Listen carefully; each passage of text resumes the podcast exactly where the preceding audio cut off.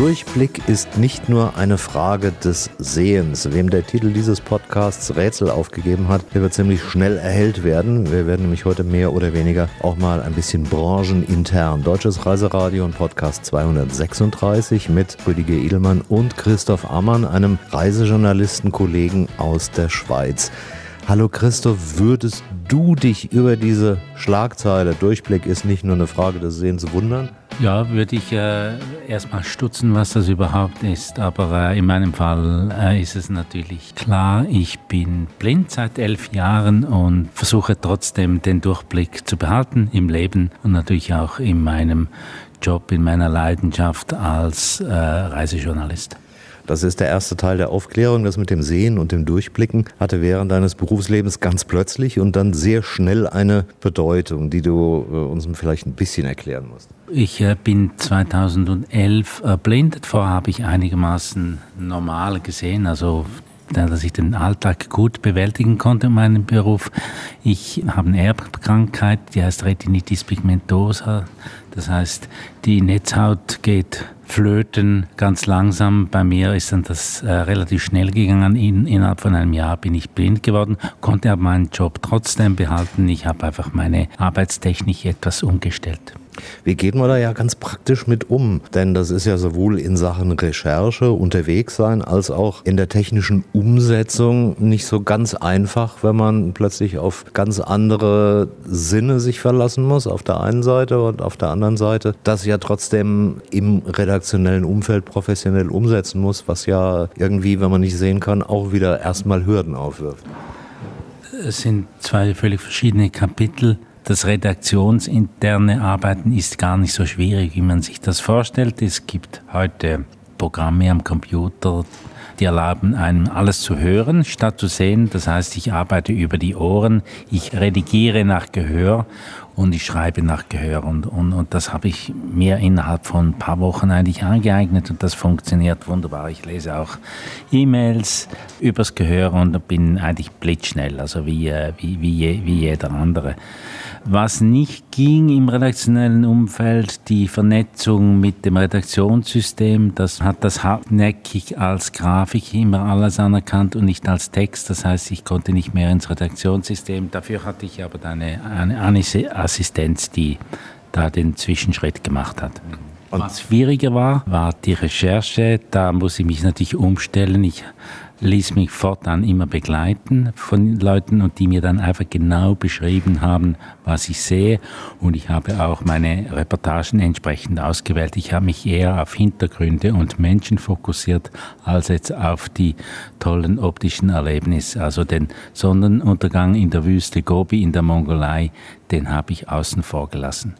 Wie war das redaktionell? Ein Reiseressort beispielsweise zu leiten? Ist das in einem solchen Fall eher eine glückliche Fügung im Hinblick auf äh, die Berufskarriere, weil doch dann auch eine gewisse vermeintliche finanzielle Sicherheit da ist und man auch nicht ständig irgendwo unterwegs sein muss? Das war wirklich so. Also finanzielle Sicherheit hatte ich immer. Ich stand nie in Gefahr, meinen Job zu verlieren, weil ich die ganze redaktionelle Arbeit, die natürlich längst nicht nur aus dem Schreiben von eigenen Texten bestand, sondern von Organisation, Kontakt zur Branche, Interviews, Umgang mit freien Redigieren, Planung, das konnte ich eigentlich weiterhin genauso gut wie, wie, wie, wie vorher. Und darum äh, lief ich da nie Gefahr, meinen mein Job zu verlieren. Und äh, das haben mir natürlich dann Sicherheit gegeben. Und die eigenen Geschichten, die Reportagen, Recherchen draußen, das waren eigentlich das Sahnehäubchen.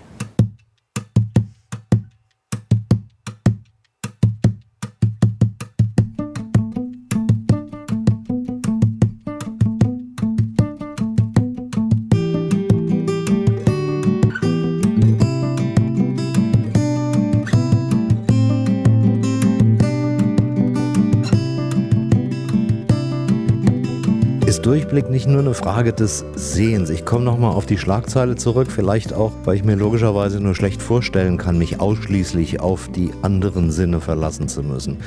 Wie war die Umstellung und hat die eigentlich immer geklappt? Äh, natürlich, die Augen kann man als Sinne nicht ersetzen, aber kann natürlich die anderen Sinne schon etwas aktivieren. Also äh, ich begann plötzlich irgendwelche Wände von Kirchen abzutasten oder äh, war sehr froh, wenn es irgendwo ein, ein Relief gab und ich habe mich auf schlicht auch einfach besser informiert als vorher über alles, was ich denn da sehen würde und wusste auch besser Bescheid. Also ich glaube, meine Arbeit ist eher etwas hintergründiger und seriöser geworden. Man kann natürlich auch über das Riechen und Hören und so kann man einiges aufnehmen, aber natürlich den wie gesagt, Sonnenuntergang in der Wüste Gobi kann man sich nur noch beschreiben lassen. Und das macht auch nicht so Spaß, das dann äh, zu beschreiben vielleicht dumme Frage, aber so dumm ist sie wahrscheinlich auch wieder nicht. Gab es denn trotz all der guten Vorbereitungen und dem viel besseren Vorabdurchblick auch die Erfahrung, dass du Gesprächspartner oder Gesprächspartnerinnen hattest, die versucht haben, dir das berühmte X zu verkaufen, obwohl eigentlich äh, vom U hätte die Rede sein müssen?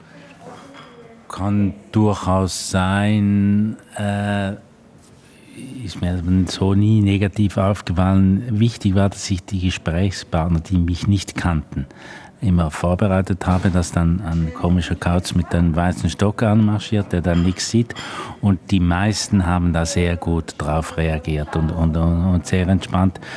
Und ich meine, wenn mir irgendein Hotelmanager äh, was erzählt, ich kenne mich in der Branche aus, handeln kann er mich nicht. Und wenn die Leute merken, dass der Interviewer, der Journalist, Kompetenz ausstrahlt, dann, nachher, äh, dann machen sie keine, kein, gar keinen Spagat in dieser Hinsicht. Du hattest es eben schon gesagt, hintergründiger und kritischer geworden. Muss man in einer solchen Situation dann gleichzeitig den eigenen Themenbereich ein bisschen neu definieren? Das ist so, von der Wüste Gobi sprachen wir. Ich äh, habe mich jetzt, das hat auch damit zu tun, dass ich jetzt nicht mehr äh, im Tagesgeschäft bin, sondern nur noch Beilagen mache. Ich habe mich jetzt zusätzlich auch auf Hotellerie äh, spezialisiert und gewisse Sachen, irgendwelche Badeferien am Mittelmeer oder ähm, äh, Nordlandreisen, das, das, das, überlasse, das überlasse ich anderen. Aber es gab schon eine thematische Eingrenzung. Aber es ist ja auch so, wenn man sich mal in ein Thema, Thema reinkniet und immer mehr erfährt darüber, dann wird es auch immer, immer spannender. Und man kann in der ganzen Tourismusbranche gar nicht mehr alles abdecken. Früher habe ich sehr viel über Flughäfen und Airlines geschrieben. Das ist etwas, was ich äh, äh, gar nicht mehr mache. Du sagtest vorhin, du zeichnest auch alle Gespräche auf. Macht ja Sinn, dann kann man sie gleich im Redaktionssystem auch ein bisschen, oder nicht im Redaktionssystem, aber im eigenen redaktionellen Umfeld besser verarbeiten. Wäre das nicht auch der ziemlich geradlinige Weg zum Podcaster in der sich immer stärker wandelnden Medienlandschaft? Es gab wirklich schon äh, Ideen für Podcast damals, als ich noch bei Tamedia war. Aber da wollte jeder Redakteur einen Podcast machen und äh, Reisen stand da nicht zu oberst.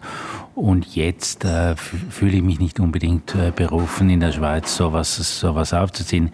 Wäre sicher auch ein, ein, ein Markt, aber ähm, ich, ich, ich schreibe lieber.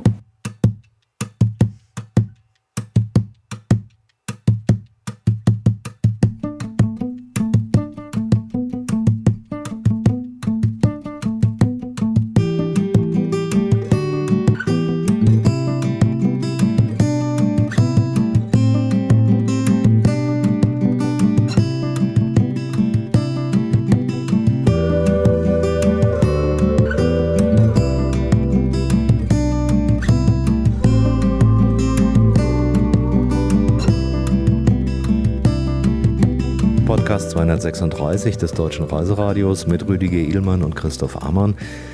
Christoph Ammann ist erblindeter Reisejournalist aus der Schweiz. Lieber Christoph, lass uns jetzt mal eher allgemein über unseren Job reden. Jeder, der im Medienbereich äh, tätig ist, musste ja so in den letzten 10 bis 15 Jahren zur Kenntnis nehmen, dass sich die Landschaft radikal verändert und völlig neue Herausforderungen warten. Das ist doch vermutlich in der Schweiz auch nicht anders. Was schmerzt dich und was macht Hoffnung in dieser angeblich so schönen neuen Medienwelt? Hoffnung macht mir, dass die Leute weiterhin gerne reisen, dass wir als Fachleute, die ihnen Tipps geben, weiter gefragt äh, sein werden. Was mich natürlich schon eher etwas äh, ärgert, ist, äh, dass die großen Verlage weniger auf tolle Texte setzen, also einfach auf äh, geklickte Inhalte, also Listicles, äh, die, die laufen super und, äh, und, und, und, und, tolle hintergründige Texte, die laufen vielleicht online, online halt nicht so gut und werden dann auch überhaupt nicht irgendwie äh, gepusht. Das ist, äh, das ist. Alle, alles äh, ist nur noch äh, digital, Print ist jetzt eigentlich zweite Reihe. Das, das schmerzt natürlich für einen alten Printjournalisten, wie ich bin, aber man muss sich dem natürlich auch nicht verschließen. Und ich habe in meinen letzten Jahren als Reise Ressortleiter auch darauf gesetzt und einige äh, tolle Click-Hits äh, rausge rausgejagt. Aber was bedeutet das letztendlich für uns Reisejournalisten im Umfeld von bezahltem Influencing, von Social Media, den massenhaften Videoshorts bei so Plattformen wie TikTok und anderen Angeboten kämpft? der Paid Content, also der bezahlte Inhalt, die unabhängige Berichterstattung in die Knie? Das ist äh, natürlich auch ein Problem, wenn die bezahlte Berichterstattung als so, so ausgewiesen wird dann finde ich das kein Problem. Aber ich denke, gute Texte, gute Inhalte sind in gewissen Medien immer, immer, noch, äh, immer noch gefragt. Und man muss sich als Journalist schon auch immer die Frage stellen, was will ich denn eigentlich? Will ich äh, Geld verdienen und irgendeinen seichten Inhalt, äh, gekauften Inhalt machen oder, oder will ich äh, tolle Geschichten schreiben und vielleicht äh, schenkt das dann halt nicht so ein oder es ist schwieriger, die loszubringen. Das ist dann ist ein, eine Krux, ist ein Spagat, ja klar.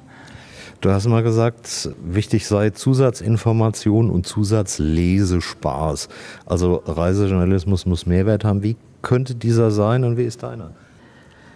Ja, dass man halt etwas über dieses oberflächliche TikTok-Wesen rausgeht. Das sind ja meistens nur kurze Sequenzen und da rein in einem längeren Text ist da schon mehr Inhalt und dass man halt auch mal was ausgräbt, was nicht so auf der Hand liegt, was nicht nur Instagram Ramble ist, sondern äh, mal auch hinter, hin, hinter den Kulissen äh, zu entdecken ist braucht halt etwas mehr Aufwand und äh, etwas mehr Ernsthaftigkeit beim Journalisten. Dieses Interview ist ja nun mit gutem Grund und Hintergrund entstanden. Die Vereinigung Deutscher Reisejournalisten hatte ich mit ihrem Ehrenpreis im Jahr 2024 ausgezeichnet. War das Überraschung oder ist es jetzt einfach nur noch pure Freude?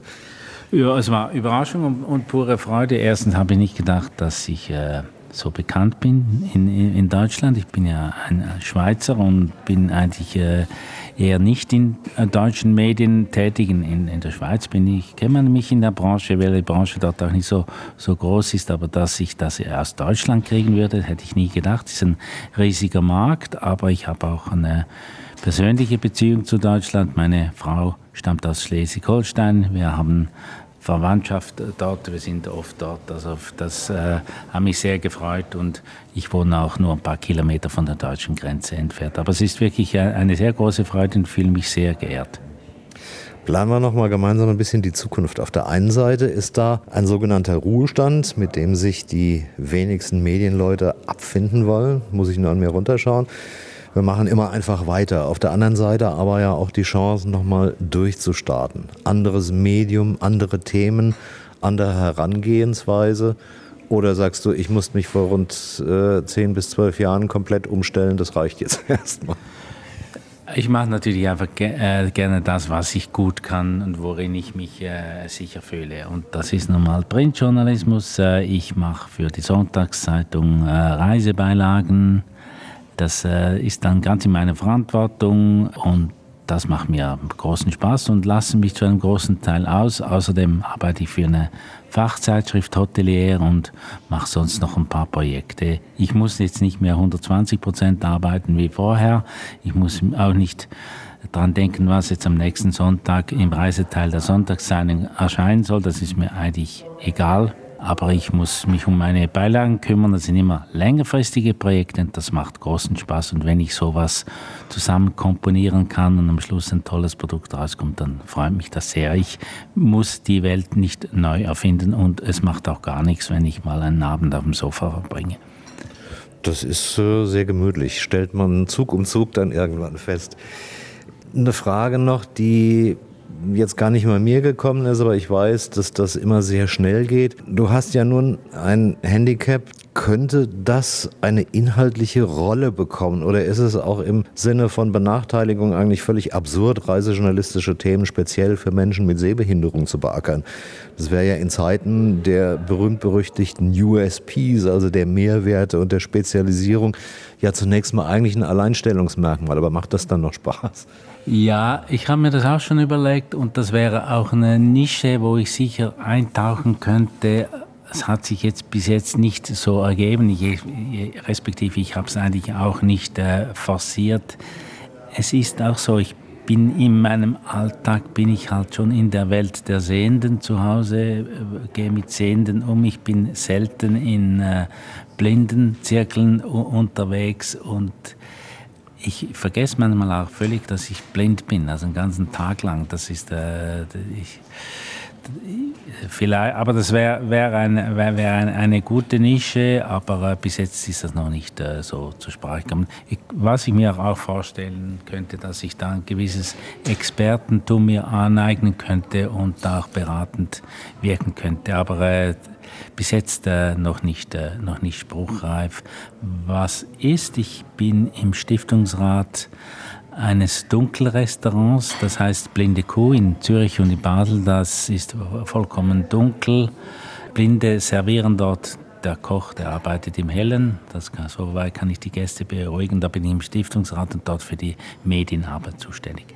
Gehen wir zurück in die Medienwelt. Was wünschte sich der erfahrene Kollege Christoph Ammann von der Medienwelt in der Bandbreite vom freien Schreiber bis zum Chefredakteur oder Verleger? Mehr Ernsthaftigkeit, nicht einfach nur auf die, auf die Klickrate ähm, schauen. Äh, es ist manchmal wirklich peinlich, wie eine, eine Geschichte schlecht läuft online und dann macht man einen Titel, wo vielleicht noch das Wort äh, Sex oder kriminell vorkommt drin und danach schießt das alles Zeugs nach oben. Das finde ich alles immer sehr oberflächlich und ich wünsche den Medien, dass sie weiterhin genug Geld für Ernsthaftigkeit ausgeben. Das ist ja so ein schwieriger Spagat. Man könnte ja sagen, einfach abfinden und akzeptieren ist äh, ja nun auch nicht deine Stärke, sonst würden wir heute hier nicht zusammensitzen. Wie stemmt man sich gegen das Geunke vom Ende eines Berufsstands?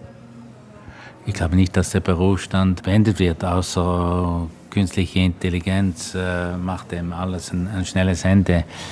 Glaube ich nicht. Man muss sich halt äh, e-, etwas anpassen und wie gesagt, auch ich musste mich der digitalen Welt äh, stellen. Ich konnte mich da auch nicht davor drücken. Äh, da, da, das geht schon, aber das eine tun und das andere äh, nicht lassen, das, das, das äh, funktioniert ja auch.